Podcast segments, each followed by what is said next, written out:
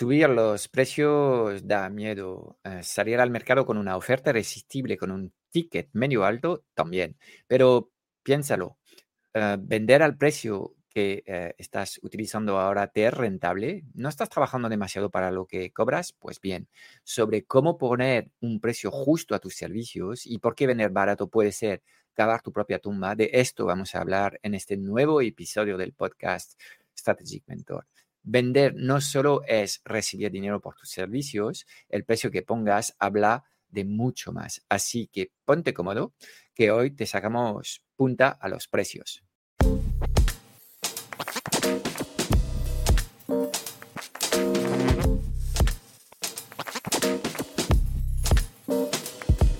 Mientras unos tienen un negocio digital, otros lideran y viven bien de su empresa. ¿Cómo mantenerte durante años en el mercado, atraer clientes recurrentes y dejar de perseguirlos y convencerlos. Y cómo levantar los pilares de un negocio sostenible, rentable y autogestionado sin tener que estar presente ni pendiente las 24 horas del día. Esta es nuestra misión, que consigas convertirte en el líder imparable de tu negocio sin que este objetivo suponga una lucha cotidiana. Queremos ayudarte a poner tu negocio al servicio de tu vida y no al revés, que seas preso de un negocio que consume tu vida. Bienvenido al podcast Strategic Mentor. Impactar el doble, trabajar la mitad y disfrutar el triple en tu negocio es posible si sabes cómo. Cuando un cliente te dice que tus precios son demasiado caros, te abrumas.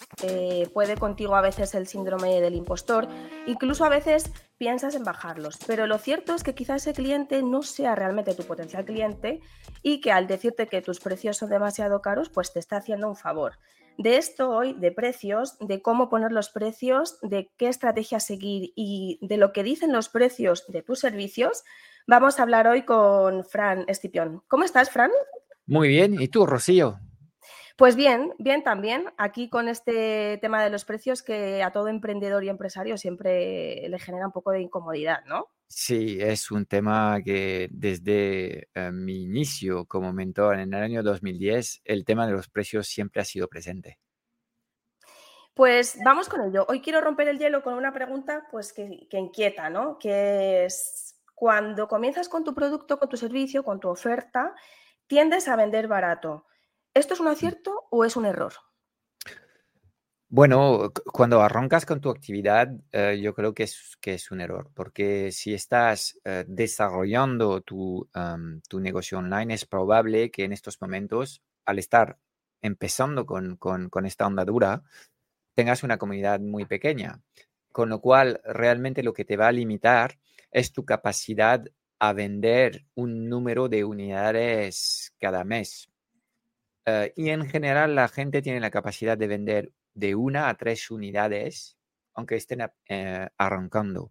Pero uh, claro, si decides vender em, eh, una solución a un precio muy, muy barato, pues imagínate, una venta a 50 euros no va a resolver absolutamente nada en lo que es el mes. En cambio, si lo que has vendido es un acompañamiento a 1000, pues con una sola venta estás más o menos tranquilos. Al principio yo creo que todos los emprendedores digitales firmarían para eh, vender mil euros al mes. Entonces, em, el tema del precio es un tema peliagudo porque es un tema vivo, es un tema que va a ir cambiando en función del contexto de cada negocio.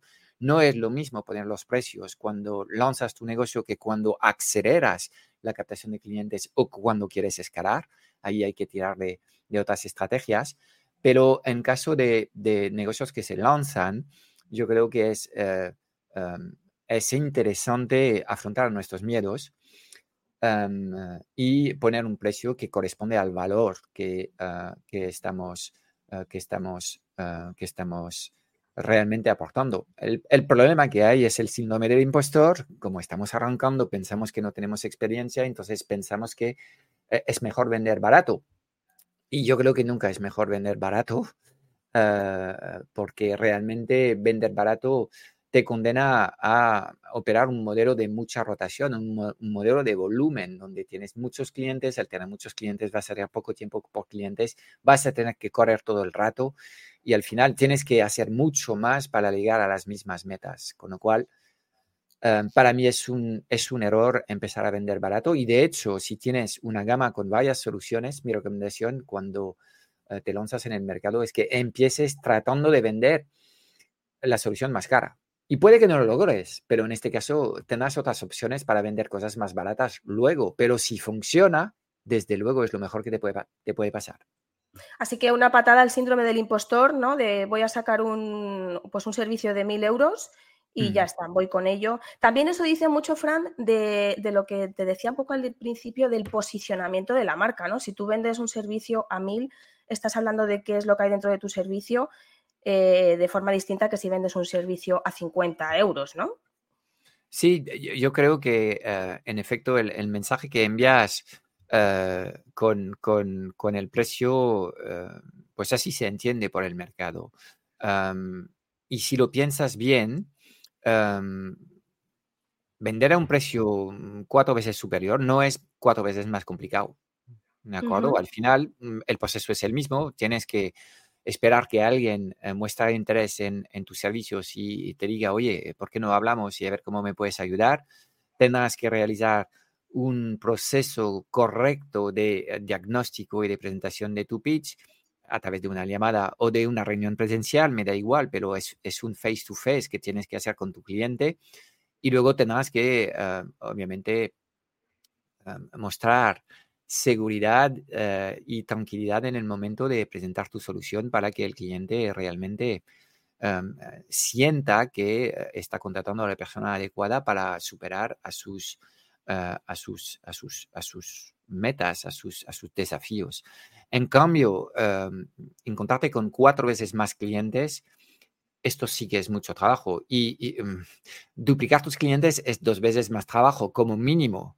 Y esto te lo garantizo que siempre va a estar eh, eh, eh, ocurriendo. La palanca del precio es una palanca interesante porque no nos obliga a multiplicar acciones e intensidad de las acciones. Es, es tan solo un tema emocional y un tema de estar alineado con lo que, con lo que vendemos. Porque claro, em, tampoco puedes fijar un precio alto a tu solución si dentro de ti piensas, no, esto no, no vale esto cuando vas a tener que vender esta solución, si tú mismo no estás convencido que estás presentando al cliente el mejor precio posible, eh, vas a tener un problema. Entonces, con una audiencia pequeña, insisto, lo único que eh, puedes vender en un mes es de una a tres unidades. No he visto a nadie sin audiencia ser capaz de vender más de a tres clientes.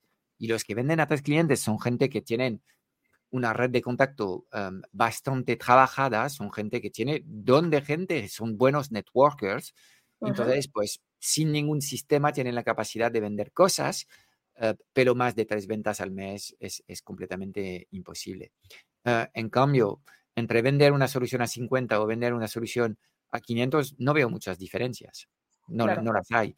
Y hasta te diría, entre vender algo a 50 o vender algo a 5000, hay diferencias, pero tampoco son tan, tan abismales, con lo cual prefiero tirar de la palanca del precio. Y aquí la pregunta es, ok, em, ¿qué tengo que poner en mi oferta para vender una solución a mil euros? En vez de preguntarme cuál es el precio a mi solución, yo prefiero darle la vuelta a la tortilla y decir, ¿qué tengo que meter en mi oferta para que el cliente perciba un valor que valga este precio, que es el precio al que quiero operar? ¿Se entiende? Sí, ahí te quiero llevar a qué es un precio justo hablando de esa oferta, ¿no? De qué factores, digamos, de entregabilidad hay que tener en cuenta a la hora de entregar este servicio más premium, digamos que vale mil, cinco mil euros. E, es una pregunta interesante que tiene una respuesta un poco gallega, porque ¿qué es el precio justo? Bueno, pues es, altamente subjetivo. Si yo te digo, oye, eh, Rocío, ¿cuánto vale un coche o cuánto vale un bolso? Pues tenemos bolsos en tienda de los chinos por, por, por dos duros. Y luego tenemos bolsos Louis Vuitton que pueden costar 5.000 euros o más. No tengo ni idea de lo que vale esto, pero vamos, sé que es impagable. Entonces, okay, ¿cuál es el precio justo? El precio justo es el precio por el que el cliente está dispuesto a pagar. Punto. Entonces, claro, entiendes ya de por sí que nos movemos en un mundo de crisis. Aquí yo no hay una regla científica establecida, un algoritmo que ahí decide, pum, pum, pum, me ha analizado, tu precio es este. No, no nos movemos en un tema tan eh, analítico. Entonces, hay varios elementos que eh, contribuyen a lo que es, lo que llamo yo la fórmula del, precio justo. Y em, en la parte eh, alta de esta fórmula, porque esta fórmula es, es una división, hay dos elementos. Tenemos primero la promesa que haces y obviamente cuanto más golosa es la promesa de tu solución, más alto va a ser el valor percibido. No es lo mismo explicar a la gente, pues eh, te vendo una solución para enseñarte a buscar una cosa en Google que eh, pues eh, te explico cómo em, ganarte la vida haciendo SEO en Google. Obviamente las propuestas ahí tienen un valor percibido muy distinto. Claro. Y em, tenemos que trabajar muy bien lo que es la promesa, porque todas las personas compran eh, una promesa, ¿de acuerdo? Y cuando vas al dentista para blanquearte los dientes, lo que compras, la promesa es belleza, seducción, ¿de acuerdo? Para, esto vas al dentista. Nadie quiere ir al dentista. vamos si estamos forzados o vamos porque queremos un algo y este algo es lo que llamo yo la promesa, es el valor percibido, ¿ok? Entonces, los dentistas no curan dientes, eso sí, lo hacen, pero lo que busca la gente, que es, eh, los, los, dentistas, dentistas son creadores de sonrisas, ¿ok? Es la misma actividad, pero obviamente el foco eh, eh, es algo distinto. Entonces, por un lado la promesa, y luego cuando haces una promesa a alguien, lo primero que se le ocurre en la cabeza es, ok, esto me interesa, pero mm, ¿cuál es la probabilidad para que alcanzar, ¿no? alcance esto? Entonces, claro, cualquier promesa de, oye, ¿te interesaría generar 10.000 pavos al mes? Interesante. Pero la pregunta es, ok, ¿qué tengo que hacer? Esto es para mí.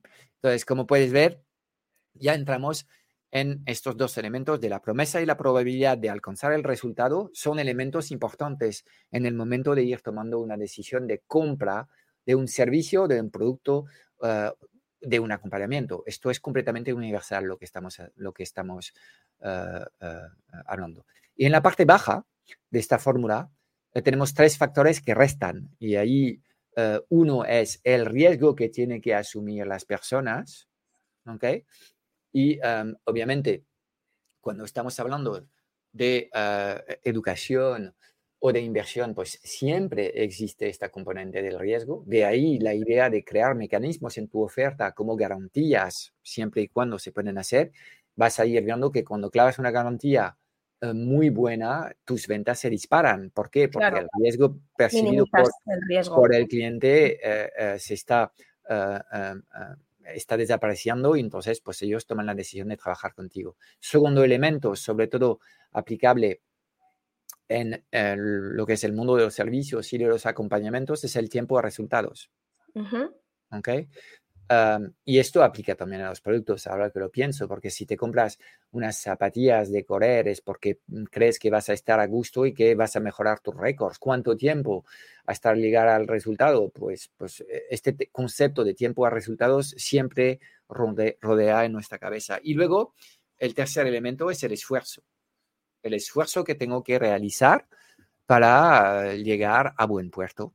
Entonces, por un lado, tenemos promesa y em, probabilidad de, resultados. Y esto son lo que suelen trabajar los, los marketers, se centran en estos elementos. Y los que son realmente empresarios piensan más bien en los elementos que restan, el riesgo que puede asumir el cliente, el tiempo de resultado y cuanto más corto, mejor, y el esfuerzo, y eh, cuanto menos es este esfuerzo, mejor. ¿Ok? Entonces, eh, el precio justo va a depender de estos cinco elementos. De ahí la necesidad de trabajar muy en serio, de forma estratégica, lo que es tu oferta. La oferta mínima viable o la oferta irresistible, llámalo como quieres, pero estos elementos son los componentes que tendrás que craquear en el diseño de tu solución para encontrar buenos mercados. Y luego, pues hay otro elemento eh, obvio es eh, a quién te diriges. Y de nuevo, por ejemplo, imagínate si yo trabajo en el mundo de, las dietas, de alguna forma, puedo diseñar una dieta específica para chavalas de 18 años. A nivel estratégico me parece un error. Primero porque las chavalas de 18 años normalmente suelen tener buen cuerpo. Claro. y además, todo el dinero que tienen lo van a gastar en viajes y en fiestas, que es lo que corresponde a esta edad.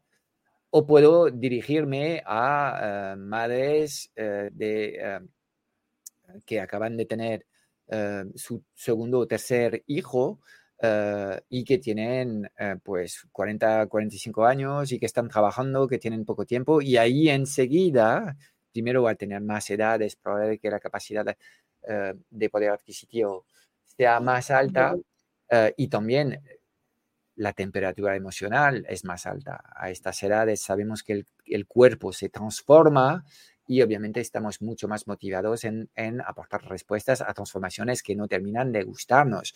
El nivel de dolor aquí también impacta en lo que es esta solución. Entonces, como puedes ver, em, cuando hablamos de precio, hablamos de cosas complejas y eh, hay que alinear la oferta con el mejor target posible. Nosotros hablamos del cliente 4%. El cliente 4% es estos pocos clientes que producen casi dos tercios de los ingresos de tu negocio. Y siempre existen los clientes 4% en, en, en, en todos los negocios. Hace falta buscarlos.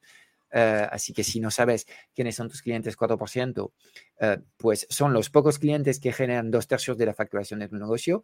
Eh, míralo. Entonces, esta capacidad em, de poder adquisitivo es importante, más aún en un momento macroeconómico en el que la inflación ha vuelto a surgir y está, pues, está atacando el poder adquisitivo de las personas y de, las, de los hogares más débiles. De ahí, eh, quizás, la idea de tratar de tener una oferta óptima para personas más mayores. Y hablaremos largo y tendido en este podcast de la hegemonía de, los, de las personas de 50 años, porque creo que con el cambio demográfico que estamos viviendo en Occidente y más aún en España, la pirámide de, edad eh, literalmente ha cambiado de, orientación en cuestión de, de 40 años, em, estamos en una sociedad de viejos. Eh, te, sientes, identificado, ¿no? Lo sé. soy el más, el más joven de los viejos, pero es que es así. Y creo que cada vez el marketing para mayores em, em, va a cobrar más sentido porque realmente es ahí donde está el dinero en el mercado. Claro, muy, muy buen concepto ese, Fran. Te quiero llevar otra vez al precio. ¿Es posible, y te quiero plantear esta pregunta, ¿es posible escalar un negocio vendiendo barato y a qué coste? Ok, en este caso vamos a retomar un poco lo que estaba diciendo antes, que tenemos que ajustar nuestra estrategia de precio en función de lo que es el contexto, el momento de nuestro negocio. Entonces, en este caso me estás hablando de un negocio que quiere escalar. Entonces, para clarificar un poco lo que estoy diciendo y las recomendaciones que voy a dar, vamos a decir que este negocio factura 100, 200 y está camino a facturar, digamos, 100 mil al mes. O sea, va camino a facturar un millón. ¿De acuerdo? En este caso, cuando has llegado a este, a este punto, facturas ya seis cifras al año, tienes algo de infraestructura, tienes algo, tienes una oferta que funciona, conoces tus clientes, ya sabes entregar y no son cosas Em, no es un descubrimiento para ti eh, de aportar valor para tus clientes y producir valor. Cuando estás aquí, eh, llega un momento en el que cuando tienes algo que funciona y quieres escalar, em, vas a querer ampliar tu base de clientes. Y para ampliar tu base de clientes, puedes considerar bajar lo que es el ticket de entrada. ¿De acuerdo? Entonces, obviamente, todo esto, lo que estoy diciendo, que la gente escuche de forma atenta, porque si estás lanzando tu negocio, esto que te estoy diciendo no es lo que tienes que hacer. Y te he explicado justo antes lo que hay que hacer, empezar con la solución más cara. Pero cuando, cuando me hablas de escala, en este caso, eh, em, eh, lo que tienes que ir diseñando es un sistema que permite rápidamente producir una primera transacción y que cuando la gente empieza a consumir tus soluciones, pues em, se diga, wow, qué bueno es esto, he pagado relativamente poco para llegar a este producto, em, entonces si este señor o este, esta empresa ofrece servicios más caros tiene que ser la hostia, porque ya lo que he comprado que es barato es la hostia, entonces si gasto más, eh, la experiencia tiene que ser exquisita y los resultados em, eh, aún más, más potentes. Entonces, típicamente es lo que estamos haciendo eh, nosotros y de nuevo, mi negocio tiene 12 años, 13 o no sé cuántos, pero unos cuantos años. Ah, y tenemos una estructura mínima viable. Seguimos siendo una pequeña empresa, pero tenemos una estructura que muchos otros negocios eh, no tienen. Y en este caso lo que estamos haciendo es crear un club y eh, para entrar en el club, el Club Strategic Mentor, tan solo necesitas 100 euros. Entonces es un ticket muy bajo. Todas mis formaciones normalmente valían cuatro cifras para arriba. Entonces, cuando te estoy diciendo que puedes entrar por 100 eh, euros al mes, aquí lo que habilitamos es rebajamos el nivel de flexión y hacemos más fácil la primera experiencia con nosotros. Pero eh, obviamente lo que eh, buscamos es tener recurrencia en los pagos, que esto nos viene bien a nosotros para tener mayor previsibilidad sobre la tesorería. Y junto con esto, cosa que hacemos cuando creamos webinars, lanzamos productos tipo auto one-time offer. Son productos eh, más baratos son productos sueltos que solo se pagan una vez, que es como un aperitivo. Es lo que hace la gente en Granada cuando te invita al aperitivo, te tomas algo y mm, piensan que si te gusta el aperitivo, pues te vas a quedar a comer eh, o cenar eh, en el sitio. No siempre es así, pero en general esta idea del aperitivo es una buena, es una buena idea. Entonces, nosotros lo estamos haciendo porque estamos en una fase de escala Ah, obviamente, ojo con seguir consejos no solicitados y no eh, explicados en Internet, porque eh, lo peor que puede hacer un negocio que lanza es eh, vender estos productos baratos, porque retrasas lo que es el impacto que vas a tener. Y al final, el juego de los dinero, de, de, los negocios, perdón, es un juego de gestión óptima del tiempo y de, y de, y de dinero. O sea, que ojo, con copiar, ¿no? Estrategias de otros negocios que están en, otra etapa, claro. Es que, claro, para copiar tienes que entender los porqués. Y si no te apuntas a lo que es el training del, señor que estás copiando, es difícil que tengas los porqués. Ah, y yo esto lo, veo porque lo primero que hago en, en mi trabajo con los mentores los mentores que tenemos es explicarles los por qué de las cosas que estamos haciendo o decirles por qué lo que yo hago es incorrecto para ellos. La gente me observa y dice, ¿qué está haciendo Frank en estos momentos? Esto, pues entonces yo tengo que hacer esto, pero no entiende que yo estoy aplicando estrategias para un negocio que escala cuando ellos están lanzando su negocio. Y obviamente no va a funcionar. Y además se meten en un lío muy, muy grande porque eh, utilizan sistemas complejos que corresponden a las capacidades de, mi, a mis capacidades ahora. Mis, mis no son del todo sencillos. ¿Por qué? Porque somos capaces de ejecutar este nivel de complejidad sin demasiados problemas. ¿ok? Entonces, bueno, sí, copiar es inteligente, pero em, para todos los que estáis lanzando vuestros negocios o te metes en mis trainings y te explico cómo yo lanzaría un negocio hoy en 2023 eh, paso a paso, o si no tenías que copiar lo que, lo que he estado haciendo en 2010 cuando lancé mi blog. Y claro, entre 2010 y 2023 el, el, el, el mercado ha cambiado algo. Hay un mundo eh, pre-COVID y hay un mundo post-COVID. Y había un mundo en 2010 en el que nadie estaba entregando contenidos de valor en habla hispana. Luego han llegado eh, antes del COVID un momento en el que había demasiados contenidos de valor y aportar valor no era suficiente. Luego el COVID ha venido otra vez a, a, rebarajar eh, un poco todo, todas las cartas y a cambiarlo todo. Con lo cual, sí, entender el por qué se hacen las cosas siempre me parece fundamental. Fran, en esto también de poner precio, retomando un poco la conversación, eh, acecha el síndrome del impostor que, bueno, que empuja un poco a vender los conocimientos baratos y sobre todo alargar este déficit, digamos, durante años. ¿Cómo se lucha, cómo se trabaja esa mentalidad ¿no? para derribar a, esta, este pito grillo que nos dice a lo mejor estás vendiendo muy demasiado caro, no lo vale o esos pensamientos negativos? Bueno, eh, el síndrome del impostor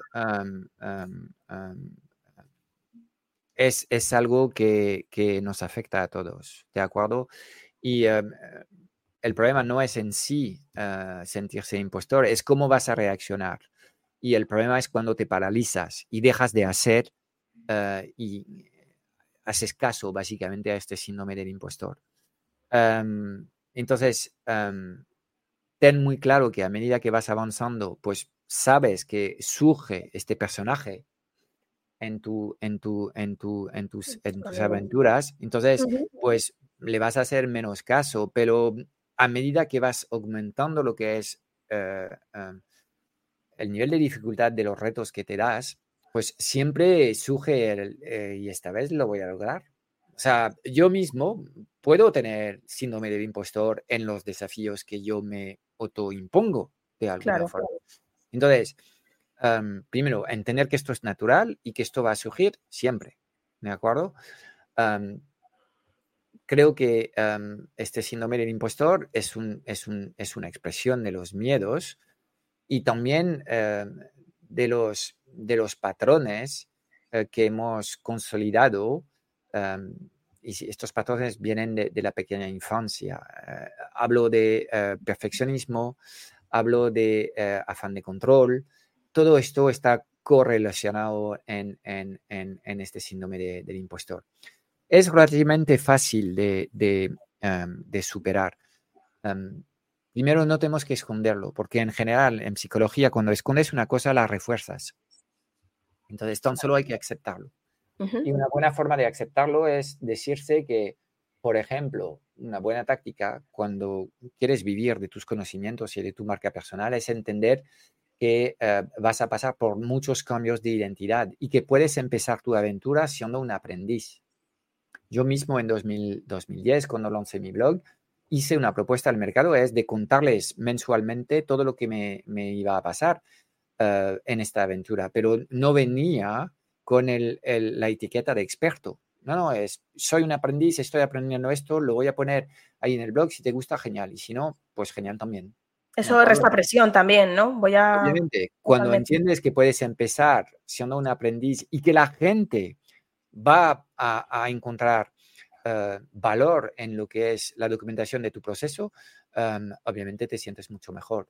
Luego em, puedes pasar eh, de aprendiz a con el paso del tiempo, si te especializas a ser experto, y ahí vamos a ir hablando de, lo que son los distintos niveles de, expertise que hay. En unos segundos em, vuelvo a hacerlo. Y luego en el mundo de los negocios hay otro tipo de perfil que, que funciona, es el facilitador.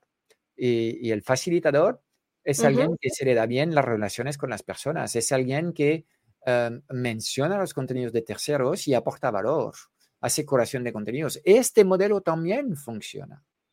Entonces, no tienes que fingir ser experto para poder realmente crear una propuesta digital que funcione. Primer punto. Dos, cuando hablamos de niveles de expertise, es un poco el problema que hay detrás es la comparación y la comparación es odiosa. De nuevo, tú que arrancas tu camino hoy, te comparas a alguien que es, yo tengo 53 tacos y casi 25 años de experiencia profesional, 10 años o 15 años en el mundo de la consultoría y 10 como emprendedor. Ok, eh, seguramente no es tu background, entonces, ¿por qué te comparas a, mi persona? No tiene, no tiene sentido.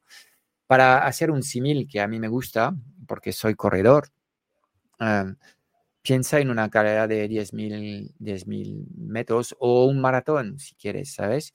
Y obviamente cuando estás corriendo, si levantas la cabeza vas a ver, ostras, tío, hay un montón de personas por delante. Te hundes en la miseria. Y lo que no haces es, date la vuelta, porque vas a ver que hay más personas detrás muy a menudo, ¿sabes? Entonces, se trata de no fingir lo que no eres. Si tú no puedes correr como los más rápidos del mercado y en general estos más rápidos del mercado, em, pues son corredores profesionales, ¿de acuerdo?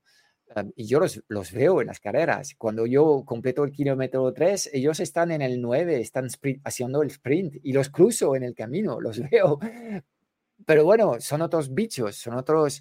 Yo me alegro de, de saber que han terminado la carrera en, en, en, 25 minutos. Yo voy a tardar una hora y 10 a lo mejor. Claro. Da igual, lo que importa es darte la vuelta y atender y ayudar a los, a los que puedes que puedes ayudar, que están detrás de ti. Y la buena noticia es que en todos los procesos de aprendizaje, la enorme mayoría de la gente nunca ha leído más de uno o dos libros sobre una temática. Tú, si llevas interesado en una temática tres años, te has formado, has comprado cursos, has leído libros, ya eres experto suficiente para empezar a compartir cosas. Claro. Entonces, si compartes para un perfil de personas que está menos avanzado que tú, si no finges si eres auténtico, todo va a ir bien y vas a encontrar tu hueco en el mercado. Con lo cual, me parece esencial eh, eh, entender que todos somos impostores y no tenemos que fingir para conseguir resultados. Esto es el mensaje que quiero, quiero compartir, que hay otros modelos que, eh, que funcionan igual de bien. Claro que sí, se trata también de disfrutar del negocio, no de sufrirlo, ¿no? Bien.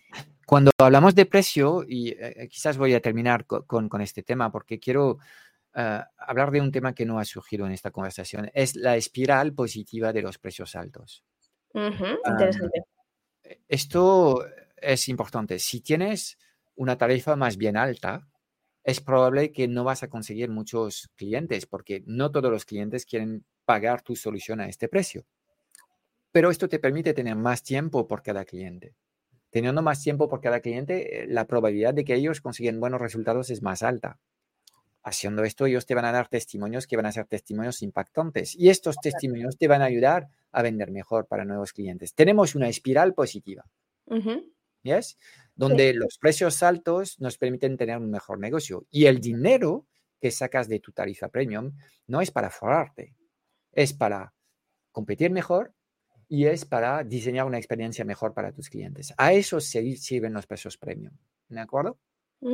Cambio, cuando estás con precios demasiado bajos, pues básicamente es probable que te mueras de éxito y que tengas muchos clientes. El tiempo que vas a tener por cada cliente es más reducido, con lo cual eh, la tasa de resultados va a ser peor, con lo cual los testimonios van a ser más duros y no van a ser positivos y no vas a tener este beneficio de retroalimentación. Y además, como el margen que sacas de cada, de cada, de cada servicio vendido es más bajo, no puedes competir en publicidad, no puedes contratar a las mejores personas porque no puedes pagar los sueldos, etcétera, etcétera. Con lo cual, pensar muy bien en lo que es vuestro precio, establecer vuestro precio de forma estratégica, diseñar una oferta de forma estratégica para tener el precio justo, em, pero pensando en que eh, los negocios también son, em, hay una guerra de dinero en los negocios y necesitas recursos para eh, atender mejor a tus clientes y tú diseñar un mejor negocio, un negocio que al final no te tiene atrapado en las operaciones. Entonces, cuando hablamos de precio, todos estos elementos están detrás del concepto de precio. Estoy segurísima que muchos empresarios y emprendedores cuando ponen sus precios no tienen en cuenta todo, todo, todo esto que, nos has contado, Fran. Y ahora, bueno, pues te quiero poner un desafío, que es nuestro desafío de los 60 segundos. Hoy he mm. traído un reloj. Ok. Esto es lo que he encontrado, ¿vale? Entonces va a hacer ring porque en, episodios pasados fui muy, muy benevolente. Y hoy te quiero preguntar por las tres principales razones por las que vender caro es mejor que vender, que vender barato. Así que, tiempo. De acuerdo. Bueno, yo creo que el primer elemento, Rocío, es, el tema del posicionamiento de la marca. Eh, y obviamente tus precios dicen algo sobre eh, el valor que eres capaz de aportar y la forma en la que quieres uh, tratar tus clientes. Y de hecho, esto sería el segundo elemento, es el tiempo que puedes ofrecer a tus clientes. Um, um, pensando en tener tiempo de calidad, puedes pararte un momento y charlar 15 minutos con un cliente sin que esto sea un problema. Y esto tiene que ver con el, con el, eh, el negocio que quieres crear ah, o eh, solamente te centras en, en vender y eh, hay una gran rotación de servicios o hay menos servicios y hay más tiempo de calidad. Y la tercera razón para mí es tu capacidad para competir. Ah, y precios más altos, seguramente es más presupuesto para hacer publicidad, es más presupuesto para contratar talento, es más presupuesto para retener talento. Bueno, pero, ahí, tú lo estás haciendo manualmente, o sea. Porque se ha quedado atascado, ha fallado en este momento, pero tiempo, lo has hecho perfecto. De acuerdo. Vale, más o menos yo creo que he cumplido con, con el rollo y la gente puede ver que, que, tu medición de tiempo no es muy precisa. Son los fallos de, del directo. Mm. Bueno, Fran, pues ahora te quiero llevar a esta parte que me gusta mucho del podcast, que son estos desafíos vitales y esta parte más humana. Hablabas al principio, hablábamos de la hegemonía de los longevos, de cómo ves tú que las personas de 50 años en adelante eh, van a, bueno, pues van a tener un poco un protagonismo ¿no? en esta sociedad que está cambiando. Hace mm. poco Inditex, te pongo un poco en contexto, sacaba Ángela Molina, que es una actriz española, pues que no sé si ronda ya casi los 60 o más, y la ponía como imagen de marca. Me pareció muy acertado y viene un poco a colación de lo que tú decías, ¿no? Son eh, los cincuentones o sesentones los que se van a hacer dueños, digamos, también del mundo digital? Bueno, no es los que se van a hacer, es que ya son dueños de nuestras sociedades. Básicamente hay más viejos que jóvenes. Y es un problema, porque todo el sistema está diseñado por eh, una pirámide que es más bien así, donde hay suficientes jóvenes para pagar las cotizaciones de los mayores y la jubilación. Entonces, todo esto desata un tsunami eh, perfecto en el que ahora mismo, pues, la pirámide es así. A los 50 hasta los 80 está el grueso de la población de Occidente. ¿Okay? Y en España el problema es aún peor porque eh, por, por historia la tasa de natalidad es muy baja.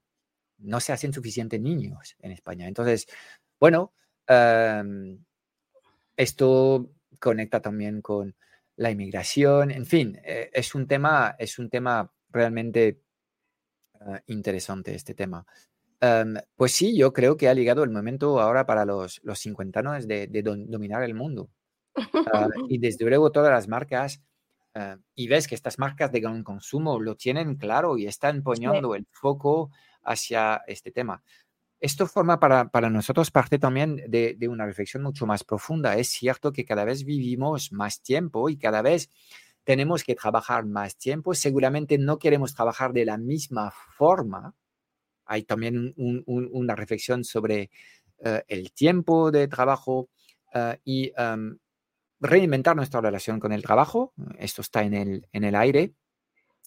Uh, y obviamente, a medida que las personas Em, puedan vivir más años en mejor salud, pues eh, podemos imaginar eh, em, que muchas personas, no solamente del sector salud o del sector em, eh, ocio, esté interesado de atacar este colectivo, sino que cuando tienes 60 años, pues todavía tienes tiempo para emprender, para rehacer tu vida, para hacer la vuelta al mundo, en fin, quiero decir, eh, no estamos, porque eh, de repente tenemos 50 años, no estamos ya con un pie en la tumba, ni mucho menos. Eh, estamos en nuestra segunda vida. Y creo que esto es un buen concepto. Creo que todos tenemos derecho a una segunda vida y están los que van a arriesgarse a diseñarse una segunda, segunda vida y los que no. entonces, es una realidad que, ah, que cada vez Ah, este colectivo tiene mayor protagonismo. y bueno, yo animo a todos los que estamos ah, tratando de, de, enseñar cosas a la gente eh, en poner un, especial, una especial atención a este colectivo y desde luego ah, quiero ver muchos más emprendedores digitales de 50 años para arriba porque son estas personas que tienen una experiencia y que han sufrido los golpes de, los accidentes de la vida, ¿eh? los han superado, son estas personas que pueden aportar. Y desde luego lo que estamos viendo ahora mismo, para mí, yo sé que mucha gente dice, no, pero este, el mercado ya está saturado, no, no tienes ni idea de lo que, lo que es esto. Esto no ha hecho más que empezar y todavía hay muchísimas cosas por aportar y muchísimo espacio eh, en el mundo digital para, para para que las, los conocimientos se compartan mejor. ¿Ok? entonces, pues sí, pues está bien ser joven, pero es aún mejor tener 50 años, tener dinero y poder diseñarte la vida que quieres, poder crearte la relación que quieres, poder eh, diseñarte eh, el trabajo que quieres e, esta capacidad creativa, desde luego, es lo mejor que hay en el mundo y yo animo a todas las personas en afrontar estos desafíos. Obviamente, detrás de, estos proyectos, seguramente hay muchas conversaciones difíciles, hay momentos de dudas y de introspección en el, que te vas a preguntar si has tomado la decisión correcta o no, pero es un camino donde eh, lo que vas a aprender sobre ti mismo eh, y la satisfacción que puedes sacar de crear eh, estas cosas en tu vida, pues desde luego es más que recomendable. Mm. Sé que, Fran, también dentro del club hay eh, clientes que tienes que también, bueno, pues rondan, rondan los 50. Entiendo también que estos, este tipo de clientes se identifica contigo y este mensaje que estás dando pues es parte también de tu marca. Te quiero preguntar un poco por el club, porque sé que hace, bueno, que hace unos días con Juan, que es el responsable de training ¿no? del club, Estáis ideando un onboarding como un, pues eso, una entrada, ¿no? Un abordaje de, los nuevos emprendedores y empresarios que entran, pero además estáis diseñando unos planes de acción para aquellos emprendedores y empresarios que quieren lanzar, acelerar o escalar sus negocios. ¿De qué van estos planes de acción? Ok. Ah, es un tema interesante. Ah, básicamente, eh, el, el, club para nosotros es como un gimnasio. Este gimnasio queremos tener a todos los tipos de emprendedores dentro del mismo gimnasio. Entonces, queremos tener a emprendedores novatos, a personas que ya llevan dos o tres años con su negocio y personas que llevan más tiempo con su negocio y que quieren ahora escalar eh, mediante eh, eh, canales digitales. Entonces, para gestionar bien esta diversidad de perfiles, lo que hacemos en el proceso de onboarding es analizar el contexto de cada persona que entra y lo hacemos de forma individual. Y tenemos unos procesos, unos cuestionarios, una entrevista, en fin, tenemos aquí un proceso montado para eh, eh, identificar en qué momento se encuentra eh, la persona que entra en el club. Y a partir de ahí somos capaces de ubicar en la hoja de ruta que tienen que seguir las personas para pasar literalmente de 0 euros a 100 mil euros al mes. No estamos diciendo que esto se va a lograr en 90 días, a lo mejor son 30 años los que necesitamos para hacer este camino, pero da igual. Aquí hay una serie de hitos y campamentos bases que nosotros hemos identificado, entonces les ubicamos. Ok, de acuerdo, tú ahora con lo que me has contado, pues estás mm, capacitado para escalar montañas de 2.000 a 3.000 metros. Y te vamos a preparar para coronar cimas de 4.000 a 5.000 metros. No vamos al Everest, porque no estás para el Everest aún, ¿ok? Entonces, ubicamos la gente eh, en lo que es su hito y le damos un plan de acción completamente ad hoc, con claridad absoluta sobre los pasos que tiene que dar, sobre las competencias que tiene que adquirir, sobre las rutinas que tiene que implementar, sobre las métricas que tiene que conseguir para llegar al próximo campamento base.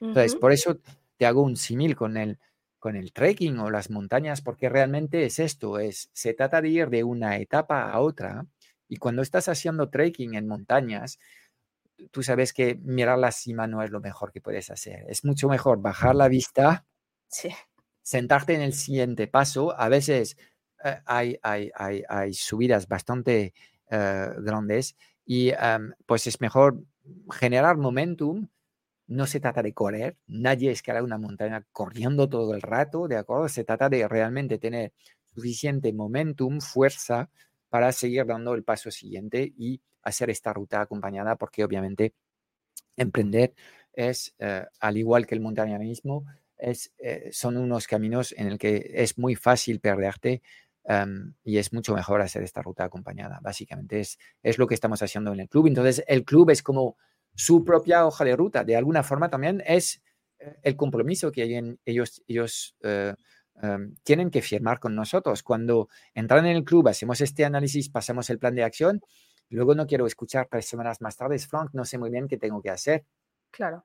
Entonces las excusas se han ido, hay un plan de acción y ahora tenemos que demostrarnos cada uno que somos merecedor de llegar al próximo hito.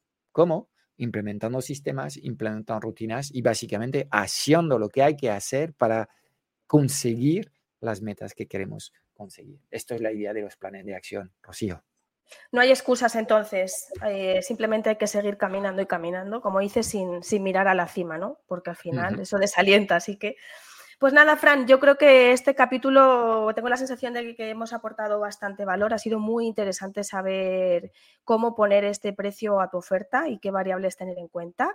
Así que nada, yo por mi parte ya me despido. Me ha encantado saber qué piensas tú también de los cincuentones, siendo que tú estás dentro del rango. Lo llevas bastante bien, ¿eh? que las canas te dan un toque ahí. Todas estas caricias a mí me vienen muy bien. Tú, puedes eh, eh, Puedes echarme flores tantas veces como quieres, Rocío. Eso es porque haces deporte y porque eres un tipo enérgico. Pues nada, eh, un placer como siempre compartir este espacio contigo. De acuerdo, pues nos vemos en el próximo episodio, Rocío. Chao, chao. Chao. Pues es todo para hoy. Espero haberte dado claridad en un mundo digital cada vez más confuso y agitado sobre los qué y los porqués. Si buscas los cómo, porque quieres que te ayudemos a lanzar tu oferta, a acelerar la facturación de tu negocio o escalar tus resultados, échale un vistazo a nuestro club Strategic Mentor en www.clubstrategicmentor.com. Y aquí vienen cinco razones de peso para apuntarte. 1. Uh, auditoría inicial y activación de rutinas. Te vamos a ayudar en menos de dos semanas en hacer una auditoría completa de tu vida y tu negocio para dibujar un plan de acción que vamos a hacer contigo y te daremos un plan de formación personalizado que corresponde a lo que sale de este ejercicio. Dos, tienes acceso a un soporte personalizado ilimitado los lunes. Podrás trabajar con nosotros la planificación semanal. Eh, una vez al mes puedes participar en la sesión de orientación si te encuentras algo confuso y perdido eh, tienes acceso semanalmente a sesiones de mastermind que van organizadas por niveles en función de si acabas de lanzar tu negocio, estás en fase de aceleración o de escala. Tendrás acceso a más de 10.000 euros de trainings, tendrás acceso a un solo clic dentro del club a todos los materiales que llevamos años afinando y mejorando. Eh, reinvención nómada, clientes premiums bajo demanda, Killer Webinars, objetivos 6 y 7C. Eh, pues estamos renovando estos materiales, haciendo aún más transformadores y poderosos dentro del club. Cuarta razón, te podrás unir a una comunidad de emprendedores conscientes hemos diseñado un entorno de aprendizaje único que permite acelerar la adquisición de competencias con procesos con, como los postmortems y eh, procesos de que encontrarás dentro del club. Y la quinta razón es que queremos ayudarte a ser el líder de tu éxito y el líder de tu vida. Así que vamos a trabajar también aspectos que tienen que ver con tu mentalidad y la implementación de hábitos transformadores. Mira, no queremos que pierdas más tiempo consumiendo contenidos tipo Netflix ni implementando tácticas que no terminan de funcionar. Queremos diseñar contigo un sistema online sencillo, alineado con tu personalidad y tus valores que te permita vivir y disfrutar de tu negocio. Mira, no hay nada que no sepas, solo hay cosas que no haces. Y en el Club Strategic Mentor te vamos a poner a trabajar en los seis pilares esenciales de los negocios online rentables, visibles inmemorables. Y estamos hablando de crear el futuro de tu negocio desde acciones sencillas, prácticas y comprobadas. La decisión es tuya. Te espero dentro en www.clubstrategicmentor.com.